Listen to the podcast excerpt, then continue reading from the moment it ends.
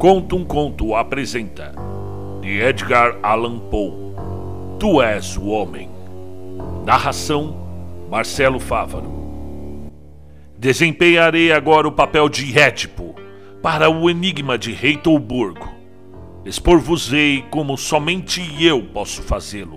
O segredo do maquinismo que efetuou o milagre de Reitolburgo, o autêntico, o admitido, o indisputado, indisputável milagre, que pôs definitivamente fim à infidelidade entre os reitor-burgueses, converteu a ortodoxia das vovós e de qualquer materialista que antes se aventurara a ser cético.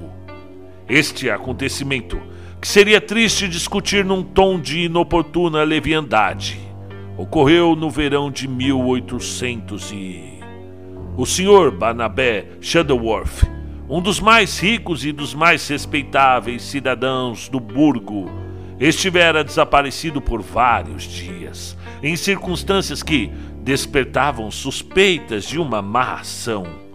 O Sr. Shuttleworth se ausentara da cidade de Reitolburgo num sábado, de manhã, bem cedo, a cavalo, com a confessada intenção de ir à cidade de N a cerca de 15 milhas de distância, e de lá voltar na noite do mesmo dia.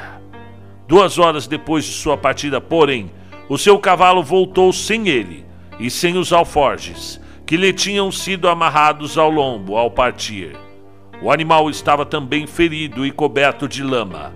Estas circunstâncias suscitaram naturalmente grande alarme entre os amigos do homem desaparecido. E quando se verificou no domingo de manhã que ele ainda não havia reaparecido, todo o burgo se ergueu para ir procurar o seu corpo. O primeiro e mais enérgico em organizar essa busca era o amigo de peito do Sr. Shadowworth, um tal de Sr. Carlos Goodfellow, ou como era por todos chamado, Carlito Goodfellow, ou Carlito Velho Goodfellow. Ora, se se trata apenas de uma, uma maravilhosa coincidência, ou se é que o próprio nome tem perceptível efeito sobre o caráter, não fui capaz de certificar-me. Mas é fato questionável que nunca houve ninguém chamado Carlito que não fosse um sujeito franco, valente, honesto, afável e cordial, com uma rica e clara voz, agradável de ouvir-se, e um olhar que parece encarar sempre a gente, diretamente como se dissesse: Eu tenho uma consciência limpa, não tenho medo de homem nenhum, e sou completamente incapaz de praticar uma ação indigna. E assim, todos os alegres e descuidados artistas secundários do palco estão bem certos de ser chamados Carlos. Ora, o Carlito Velho Goodfellow, embora estivesse em Heidelberg, não havia mais de seis meses, ou por assim dizer, e embora soubesse qualquer coisa a seu respeito antes de que viesse estabelecer-se na vizinhança, não tivera dificuldade alguma em travar conhecimento com todas as pessoas respeitáveis do burgo. Nenhuma delas havia que não acreditasse piamente numa de sua uma simples palavra sua a qualquer momento, quando, quanto às mulheres, não se pode dizer o que elas não teriam feito para obsequiá-lo, e tudo isso lhe vinha do fato de ter sido batizado como Carlos e de possuir, em consequência, aquele rosto ingênuo que prov proverbialmente é a melhor carta de recomendação. Já disse que o Sr. Shuttleworth era um dos mais respeitáveis e indubitavelmente o homem mais rico de Heidelburgo, e que Carlito Goodfellow estava tão em tão íntimas relações com ele, como se fosse o seu próprio irmão. Os dois velhos cavalheiros eram vizinhos de casas contíguas, e embora o Sr. Shuttleworth raramente ou jamais visitasse o Carlito velho, Nunca se soube que tivesse feito alguma refeição em sua casa. Contudo, isso não impedia que os dois amigos fossem excessivamente íntimos, como justamente observei.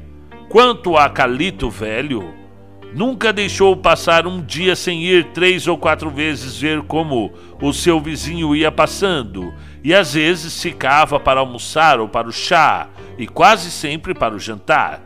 Coisa realmente bem difícil de averiguar seria a quantidade de vinho escorrupichada pelos dois camaradas numa reunião dessas. A bebida preferida de Calito Velho era o Chateau Mangaus, e parecia confortar o coração do Sr. Shadowworth ver o amigo bebê-lo, como fazia, quartilho após quartilho, de modo que um dia, quando o vinho estava dentro e o juízo, como consequência natural, um tanto fora, disse ele a seu companheiro, dando-lhe pancadinhas nas costas: Eu vou lhe Vou dizer-lhe o que é que você é, Carlito Velho.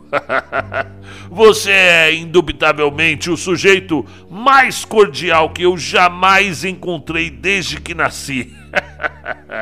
e já que você gosta de beber vinho dessa maneira, muito me haveria de amaldiçoar se não lhe fizesse presente de uma grande caixa do Chateau Margaux. Diabos me levem! exclamou o Sr. Shadowworth que tinha o triste hábito de praguejar, embora raramente passasse de diabos me levem, que eu me dane, ou com uns 600 diabos, diabos me levem, ele. Se não mandar uma ordem para a cidade esta tarde pedindo uma caixa dupla do, do melhor que se possa encontrar. Fazer presente dela a você. E mando mesmo, você não diz uma palavra só agora. Eu mando. É o que lhe digo. E não se fala mais nisso. E não se preocupe, chegará às nossas mãos um desses belos dias, precisamente quando menos o esperarmos.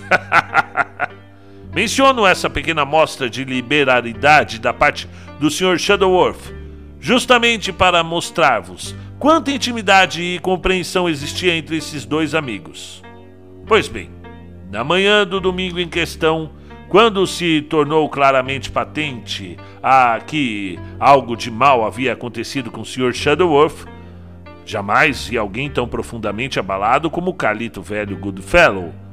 Quando soube a princípio que o cavalo havia voltado para casa sem o seu dono e sem os alforges, todo ensanguentado por um tiro de pistola, que atravessara simplesmente o peito do pobre animal sem matá-lo, quando ouviu tudo isso, ficou pálido, como se o homem é, desaparecido tivesse sido seu irmão, uh, seu irmão querido, ou até o seu pai, e tremia e se agitava todo, como se tivesse com um ataque de maleita.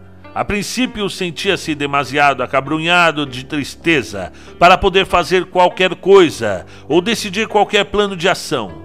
Assim é que, durante muito tempo, tentou dissuadir os outros amigos do Sr. Shadowworth de provocar qualquer agitação em torno do assunto, achando melhor esperar-se entre mentes, digamos, uma ou duas semanas, ou um mês ou dois, para ver se alguma coisa não apresentaria, não se apresentaria, ou se o Sr. Shadowworth não voltaria de maneira natural e explicaria as razões de ter enviado seu cavalo na frente. Suponho que tendes muitas vezes observado essa disposição para contemporizar ou, a, ou para adiar nas pessoas que sofrem qualquer purgente sofrimento. As forças de, de sua parecem cair em topor, de maneira que têm elas horror de qualquer coisa que se pareça com ação, e nada acham melhor no mundo do que ficar quietamente na cama e ninar sua dor, que dizem as velhas, isto é, ruminar as contrariedades. O povo de Reitolburgo tinha, de fato, tão alta opinião da sabedoria e da descrição de Carlito Velho que a maior parte das pessoas se sentiu disposta a concordar com ele e não agitar o caso, até que alguma coisa se apresentasse. E como tinha dito honesto cavalheiro, e eu acredito que, afinal, teria sido essa decisão geral, não fosse a interferência bem suspeitosa do sobrinho de Sr. Shadowworth, rapaz de costumes dissipados e, além disso, um tanto dotado de mau caráter. Esse sobrinho, cujo nome Penny Feather, não concordava absolutamente com aquela história de ficar quieto, mas insistiu numa imediata busca do cadáver do homem assassinado. Essa era a expressão que ele empregava. O Sr. Goodfellow agudamente observou, no mesmo instante que era singular, para não dizer mais, essa observação de Calito Velho. Produziu também grande efeito sobre a multidão e alguém do grupo perguntou muito intencionalmente como era que o jovem, o Sr. Pennyfeather, se mostrava tão íntimo conhecedor de todas as circunstâncias relacionadas com o desaparecimento de seu rico tio, a ponto de sentir-se autorizado a afirmar inequivocamente que o seu tio era um homem assassinado. Nisso ocorreram pequenas altercações e disputas entre várias pessoas do povo, e especialmente entre Carlito Velho e o Sr. Penfeather. Embora esta última ocorrência não fosse de fato absolutamente novidade, pois certa má vontade se suscitara entre os dois e o, os últimos três ou quatro meses, e as coisas tinham ido tão longe que o Sr. Penfeather tinha realmente esmurrado o amigo do tio, por causa de um alegado excesso de liberdade que o último tomara na casa do tio, da qual era o sobrinho morador. Nessa ocasião, conta-se que Carlito Velho comportou-se comportou com exemplar moderação e caridade cristã. Levantou-se depois de recebido o golpe, ajeitou as roupas e nenhuma tentativa fez de reação, murmurando apenas algumas palavras relativas a tomar sumária vingança na primeira oportunidade conveniente. Natural e bem injustificável ebulição de cólera aqui, nada significava, porém, e sem dúvida, tão logo for expressa, já estava esquecida. Seja como for, coisa que não diz respeito ao assunto agora em questão, é completamente certo que o, o povo de Reitelburg, é, principalmente em virtude da persuasão do Sr. Penfeder, decidiu a dispersar-se pelas regiões adjacentes em busca do desaparecido Sr. Shadowworth. Digo que chegaram a essa decisão em primeiro lugar. Depois que foram completamente, fora completamente resolvido que se fizesse uma busca, considerou-se quase fora de questão que os pesquisadores se dispersariam, isto é, se distribuiriam em grupos para o mais cuidadoso exame de toda a região ao redor. Não sei, porém, por que o engenhoso raciocínio foi que Calito Velho finalmente convenceu a Assembleia de que era aquele o plano mais arrazoado do que se poderia realizar. Convenceu-os, contudo, a todos, exceto ao Sr. Pennyfeather. E afinal, ficou combinado que se faria uma busca cuidadosa e bem completa por todos os habitantes em massa, dirigidos pelo próprio Calito Velho. Quanto a isso, não poderia haver melhor pioneiro do que o Carlito Velho, que todos sabiam possuir olhos de lince, mas embora ele os levasse a tudo quanto era recanto e buraco, fora da estrada, e linhos que ninguém jamais suspeitara existissem na vizinhança, embora a busca fosse mantida sem cessar dia e noite durante quase uma semana, nenhum sinal do Sr. Shadowworth pôde ser descoberto. Quando digo nenhum sinal, porém, não se deve entender que falo literalmente, porque sinais, até certo ponto, certamente havia.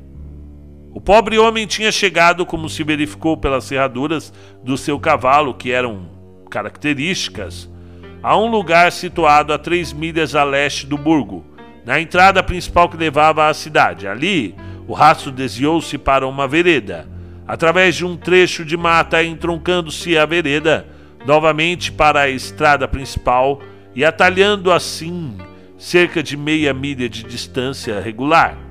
Acompanhando as marcas de ferradura por aquele atalho, o grupo chegou afinal a um brejo de água estagnada, oculto pelas sarças, à direita do atalho. Do outro lado do brejo, todo o vestígio do rastro desaparecera. Parecia, porém, que luta de certa natureza ali se realizara, e que algum corpo, grande e pesado, muito maior e muito mais pesado do que de um homem, tinha sido arrastado pela vereda para o brejo. Esse foi cuidadosamente dragado duas vezes, mas não se encontrou nada, e a ponto de retirar-se sem ter conseguido chegar a resultado algum, quando a providência sugeriu ao Sr. Goodfellow o expediente de drenar toda a água. Esse projeto foi recebido com aplausos e elevados cumprimentos se, dirigir, se dirigiram a Calito Velho por sua sagacidade e ponderação. Como muitos dos habitantes tinham paz consigo, na suposição de que teriam de desenterrar um cadáver, o drenamento foi fácil e rapidamente efetuado. Então logo o fundo do brejo se tornou visível e surgiu em meio à lama, restante o colete de veludo preto, que quase todos os presentes imediatamente reconheceram como pertencente ao Sr. Pennyfeather. Esse estava bastante dilacerado e manchado de sangue, e muitas das pessoas que ali se achavam lembravam-se distintamente de que o dono usara justamente na manhã de partida do Sr. Shadowworth para a cidade, ao mesmo tempo que outras estavam prontas a testemunhar, sob juramento, se preciso, que o Sr. Pennyfeather não usara a peça de roupa em questão durante o restante daquele mesmo dia, como também ninguém se podia, se podia achar que dissesse ter aquele colete na pessoa do Sr. Pennyfeather em tempo algum seguida ao desaparecimento do Sr. Shadowworth. As coisas agora estavam tomando um aspecto muito sério para o Sr. Pennyfeather e foi observado como indubitável, indubitável confirmação das suspeitas levantadas contra ele, que se tornou excessivamente pálido e, quando perguntado o que tinha a dizer a seu favor, foi absolutamente incapaz de dizer uma única palavra. Nisto, os poucos amigos que, ao seu modo dissoluto de vida, lhe deixara abandonaram imediatamente como um só homem e se mostraram, mesmo indignados do que seus antigos e confessados inimigos, exigindo imediatamente detenção. Mas, por outro lado, a magnanimidade do Goodfellow esplendeu, com mais brilhante lustre pelo contraste, fez calorosa e intensamente eloquente defesa do Sr. Pennyfeather na qual aludiu mais uma vez, mais de uma vez, ao seu próprio e sincero perdão àquele grosseiro rapaz, o herdeiro do digno Sr. Shadowworth, pelo insulto que ele fez. O rapaz tinha, sem dúvida, no ardor da paixão achado próprio descarregar na pessoa dele, o Sr. Goodfellow. Perdoava-o, dizia ele, no âmago do seu coração. E quanto a mesmo o Sr. Goodfellow, Longe de levar ao extremo as circunstâncias suspeitas, que sentia muito dizê-lo, se havia realmente levantado contra o Sr. Pennyfeather, ele, o Sr. Goodfellow, faria o que estivesse em seu poder. Empregaria a pouca eloquência de que era possuidor, para suavizar, tanto quanto lhe fosse possível fazer em consciência, os piores aspectos daquela parte excessivamente espantosa do caso. O Sr. Goodfellow prosseguiu. Durante uma comprida meia hora, desse jeito para muito crédito de sua cabeça e de seu coração. Mas toda essa gente muito bondosa raramente se mostra bem ajuizada em suas observações. Mete-se em toda espécie de disparates, contra tempos e despropósitos. Na efervescência de seu zelo de servir a um amigo, de modo que, muitas vezes, com a mais bondosa das intenções, causa infinitamente mais prejuízo à sua causa do que serve. Assim, no caso presente, aconteceu toda, com toda a eloquência de velho, pois, embora procurasse ativamente atenuar as suspeitas, contudo, aconteceu que, de uma forma ou de outra, cada sílaba pronunciava e cuja tendência direta, mais inconsciente, não fosse a de exaltar o bom orador no bom conceito de seu auditório, produziu o efeito de intensificar a suspeita, já ligada ao indivíduo cuja causa ele advogava, e de suscitar contra este a fúria da multidão. Um dos mais inacreditáveis erros cometidos pelo orador foi sua alusão ao suspeito como sendo o herdeiro do digno cavalheiro Shadowworth. O povo realmente nunca tinha pensado nisso.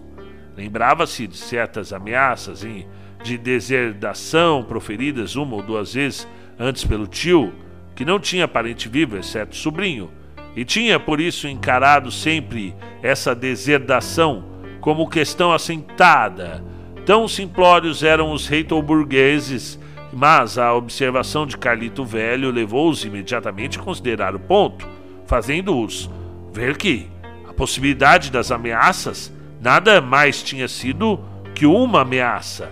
E logo, diretamente, ergueu-se a questão do cui bono, questão que, muito mais do que concorreu para ligar o rapaz ao terrível crime aqui, no de poder vir a ser um mal entendido, permiti-me uma rápida digressão para simplesmente observar que a frase latina, excessivamente breve e simples, por mim empregada, é invariavelmente mal traduzida e mal entendida. Cui bono, em todas as novelas famosas e em qualquer outra parte, nas da Senhora Gore, por exemplo, a de Sicílio, mulher que cita todas as línguas, do caldaico ao chicausal e foi ajudada no seu aprendizado, abre aspas, quando necessário por um sistemático plano do Sr. Bedford em todas as novelas famosas, dizia eu, das de Bower e Dickens, as de Turnapenny, Ainsworth, as duas pequenas palavras latinas, cui bono, traduzidas como com que propósito ou como se fosse quo bono, com que utilidade? Sua verdadeira significação, no entanto, é para beneficiar a quem? Cui é a quem? Bono, o benefício, fecha aspas. É uma frase puramente legal e aplicável, precisamente a casos como o que temos agora a considerar, onde a probabilidade de autor da façanha gira sobre a probabilidade do benefício em acréscimo para esse indivíduo ou para o que resulta do cumprimento da façanha. Ora, no presente caso, a questão cui bono muito diretamente implicava o Sr. Pennyfeather. O seu tio havia ameaçado de deserdá-lo depois de haver feito um testamento em seu favor, mas a ameaça não fora realmente mantida. O testamento não fora alterado, supunha-se.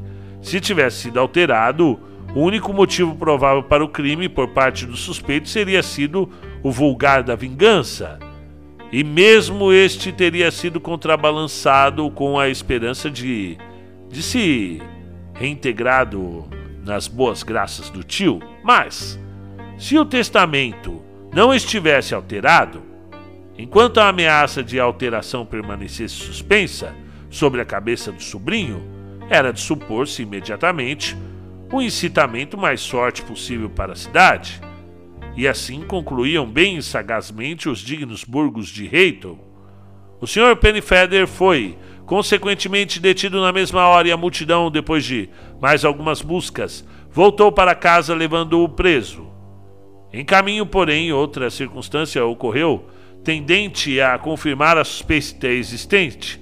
O Sr. Goodfellow, cujo o zelo o levava a ficar sempre um pouco à frente do grupo, foi correr subitamente para a frente e curvar-se depois de poucos passos, aparentando apanhar um pequeno objeto dentre a relva. Tendo examinado rapidamente, observaram também que ele fazia uma espécie de semi-tentativa de ocultá-lo no bolso de seu paletó. Esse gesto foi percebido, como eu disse, e consequentemente apanhado, quando se verificou que o objeto apanhado era uma faca espanhola, que uma dúzia de pessoas imediatamente reconheceu pertencente ao Sr. Pedfeder. Assim, além disso, suas iniciais estavam gravadas no cabo. A lâmina daquela faca estava bem aberta, ensanguentada. Nenhuma dúvida restava agora a respeito da culpabilidade do sobrinho. E logo depois que chegaram a Reitoburgo, foi ele conduzido à presença de um magistrado para ser interrogado. Ali, as coisas tomaram de novo um aspecto ainda mais desfavorável.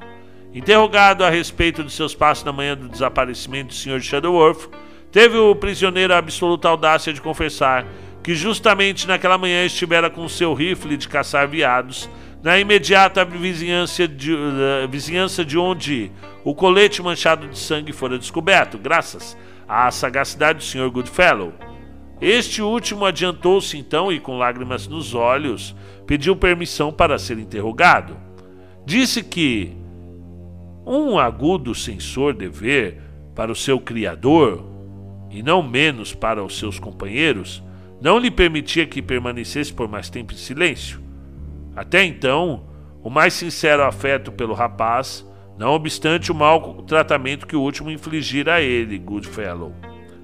Induzido ou induzido a levantar todas as hipóteses que a imaginação pudesse sugerir, uh, a fim de tentar explicar o que parecia suspeito nas circunstâncias que falavam tão seriamente com o Sr. Pennyfeather, mas estas circunstâncias eram agora tão totalmente convincentes, tão condenatórias, que não hesitaria por mais tempo e contaria tudo quanto sabia, embora o seu coração, o Sr. Goodfellow, Carlito, com esse esforço se fizesse em pedaços.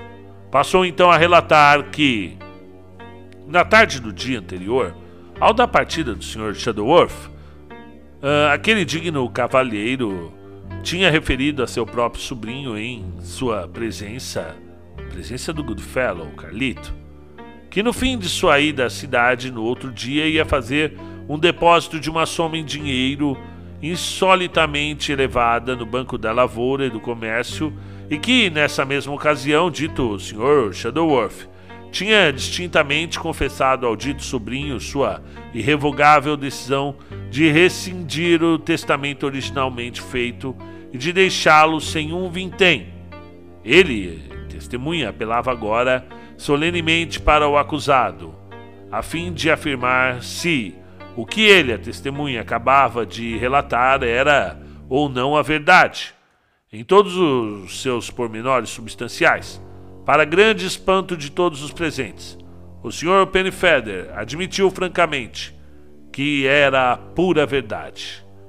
O magistrado, então, seu dever, mandar dois policiais dar, dar uma busca no, no quarto do acusado, na casa do seu tio, voltaram imediatamente com a bem conhecida carteira de couro vermelha com cantos de aço, que o velho costumava usar durante anos.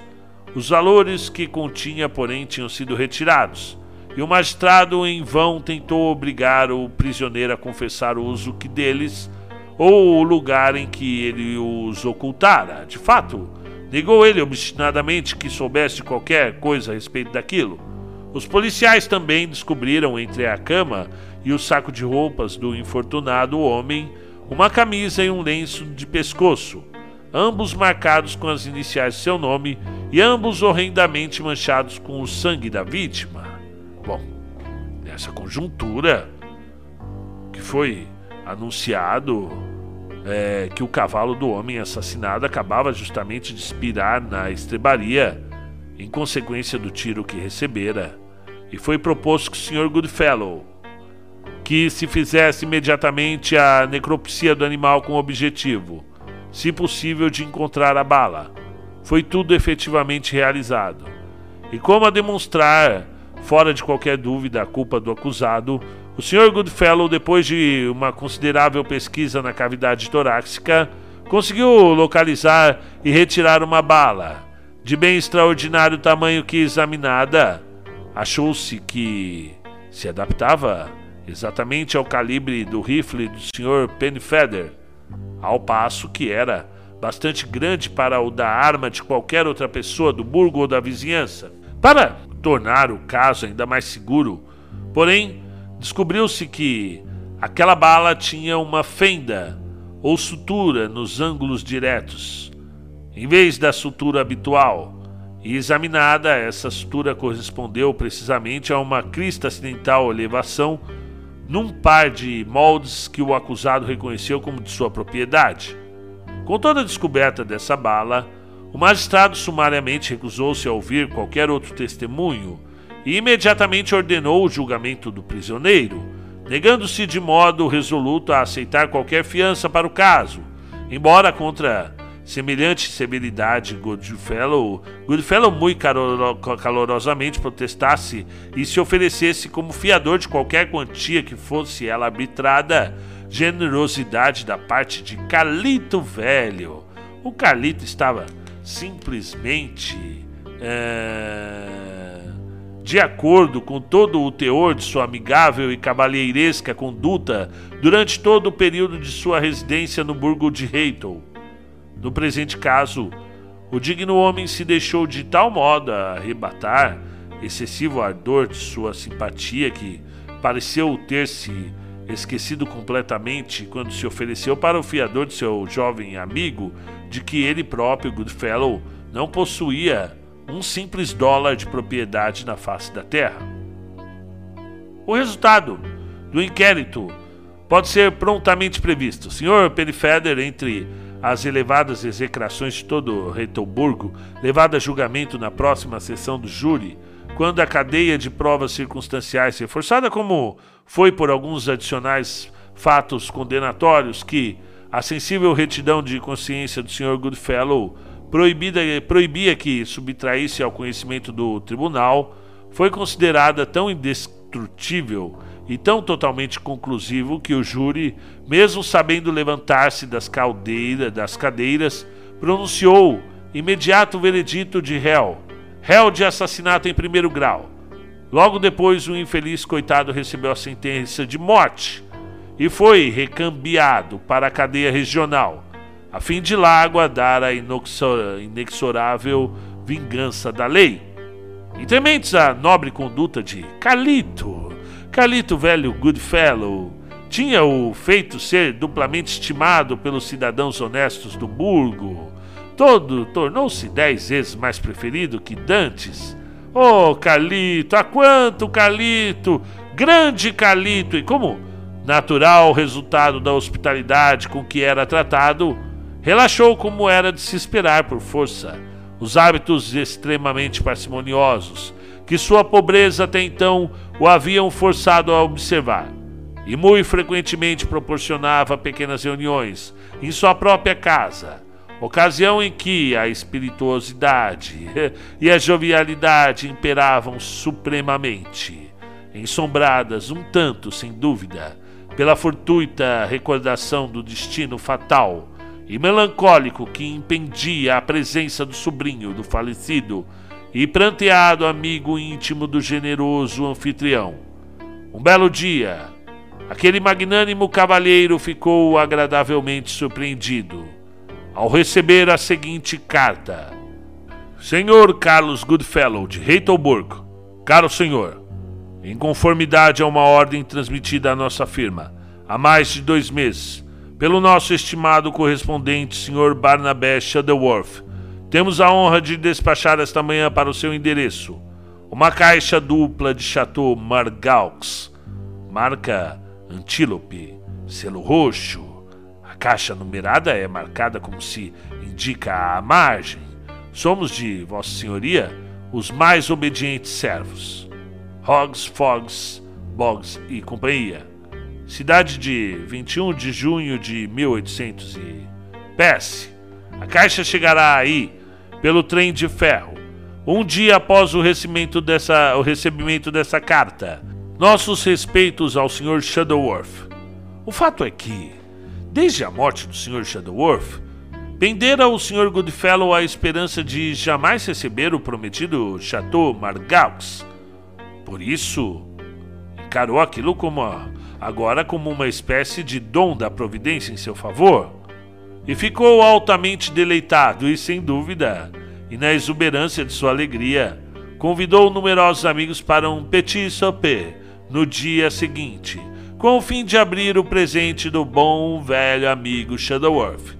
Não que dissesse coisa a respeito do bom velho Shadowworth quando fez os convites.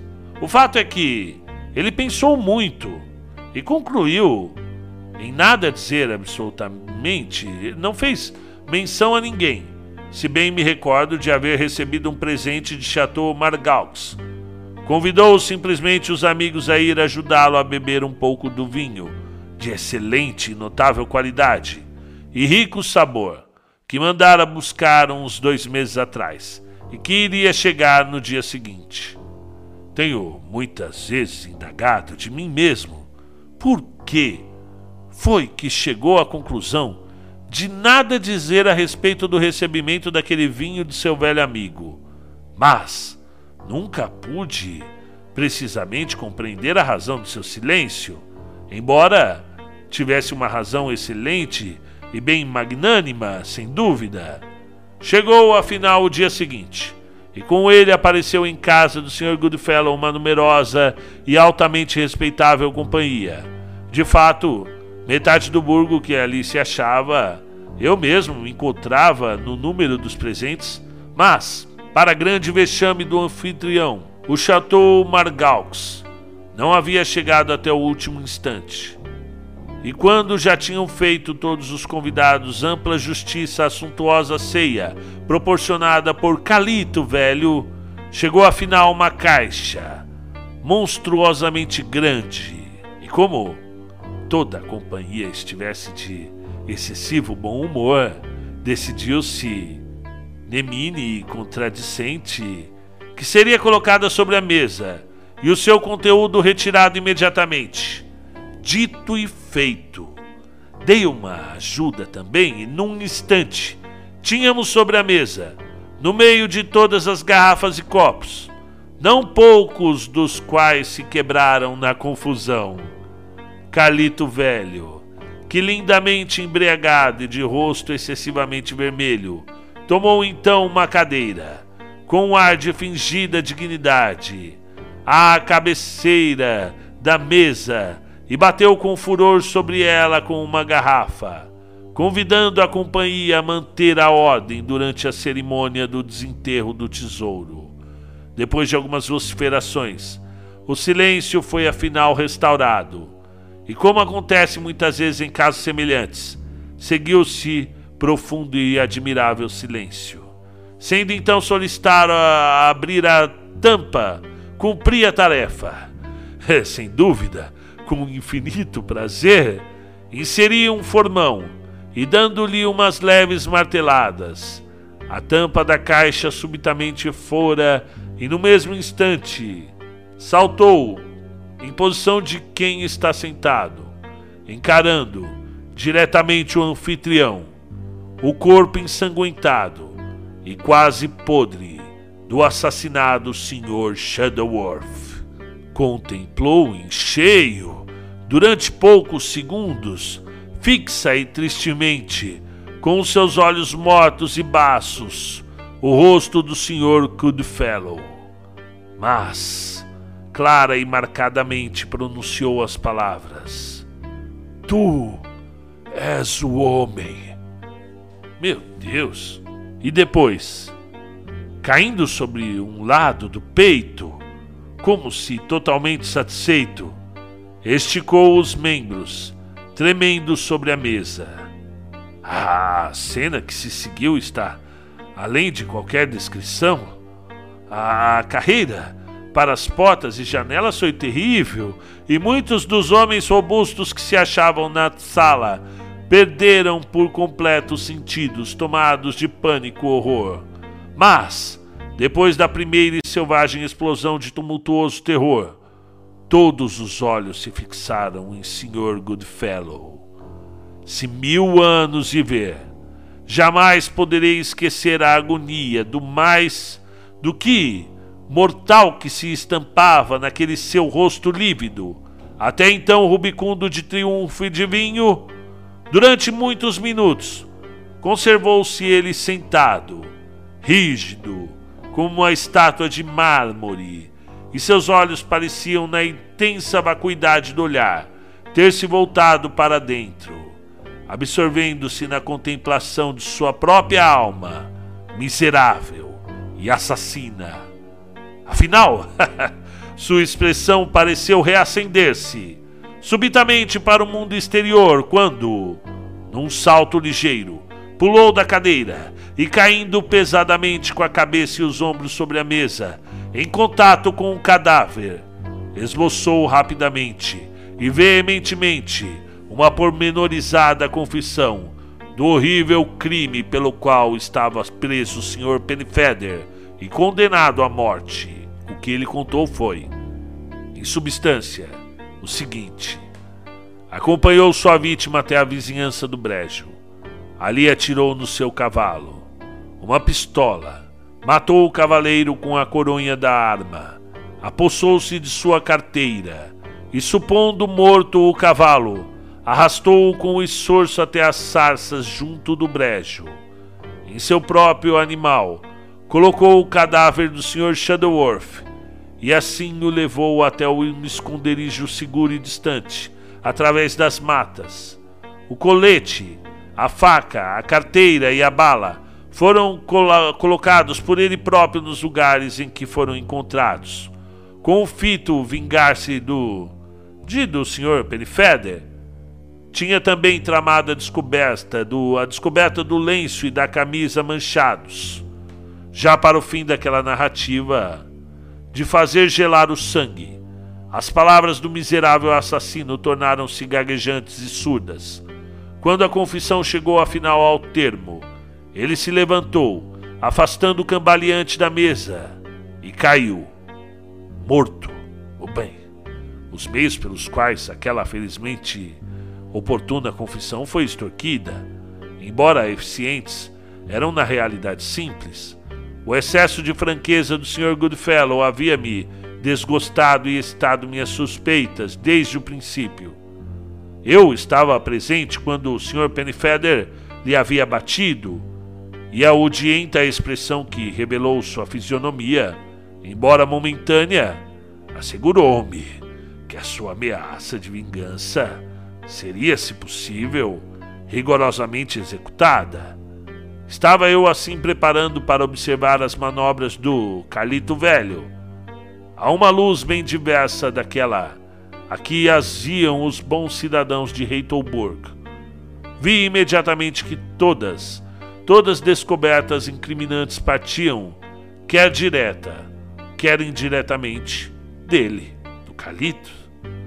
Mas o fato que claramente me abriu os olhos à verdadeira situação do caso foi o negócio da bala, encontrada pelo Sr. Goodfellow na carcaça do cavalo. Eu não havia esquecido, embora reitor burgueses o houvessem, que havia um buraco no lugar que tinha penetrado no cavalo e outro por onde ele saíra. Se for encontrado no animal depois de haver saído, é que, evidente ali, teria sido depositada pela pessoa que a encontrou. A camisa ensanguentada e o lenço confirmavam a ideia sugerida pela bala, pois o sangue examinado revelou-se não ser mais do que do excelente Clarete, quando vinha a pensar nessas coisas, e também no recente aumento da prodigalidade e gastos da parte do Sr. Goodfellow, abriguei uma suspeita ainda mais forte, porque a conservava totalmente para mim mesmo. Entre mentes, iniciei uma rigorosa busca particular do cadáver do Sr. Shadowworth, e com bons fundamentos, minhas pesquisas eram em lugares os mais divergentes possíveis daqueles aonde o Sr. Goodfellow conduzira seus acompanhantes. O resultado foi que, depois de alguns dias, dei com um velho num poço seco, cuja boca estava oculta pelas sarças, e assim, ali, no fundo, descobri o que procurava. Ora, aconteceu que eu havia ouvido o colóquio entre os dois amigos quando o Sr. Goodfellow tinha levado seu anfitrião a prometer-lhe uma caixa de Chateau Margaux. Baseado nessa sugestão, arranquei um forte pedaço da barbatana de baleia, enfiei-o pela garganta do cadáver e depositei esse último numa velha caixa de vinho, tomando o cuidado de dobrar o corpo de modo a dobrar a barbatana dentro dele. Dessa maneira, Tive de fazer forte pressão à tampa para conservá-la fechada enquanto segurava com pregos, e previ sem dúvida que logo que estes últimos fossem removidos, a tampa saltaria e o corpo se levantaria. Tendo assim preparada a caixa, marquei-a, numerei-a, enderecei-a como já foi dito e depois, escrevendo uma carta em nome dos comerciantes de vinho, com quem o Sr. Shadowworth estava em relações, dei instruções ao meu criado para rodar a caixa até a porta do Sr. Goodfellow, num carro de mão, a dado sinal meu, a respeito das palavras que eu queria que o cadáver pronunciasse, confiava eu nas minhas habilidades de ventríloco. Quanto ao seu efeito, contava com a consciência do miserável assassino. Creio que nada há mais a explicar. O Sr. Pennyfeather foi imediatamente posto em liberdade. Herdou a fortuna do seu tio. Aprendeu bem as lições da experiência. Virou nova página e levou nova vida, sempre, felizmente, em progresso. Fim do conto de Edgar Allan Poe. Tu és o homem. Gente, que legal isso. Quando eu tô aqui me segurando para fazer comentários próprios no meio da, no meio da narração, nunca tive vontade de falar palavras minhas no meio da narração, mas sabe quando você fala, é ele, é ele, é ele. Boa história de Edgar Allan Poe. Preciso ver aqui o ano que ela foi escrita. Provavelmente ela serviu de inspiração para depois ele criar o Dupin, né, e os crimes da Rua Morgue, a carta roubada, o mistério de Marie Roger.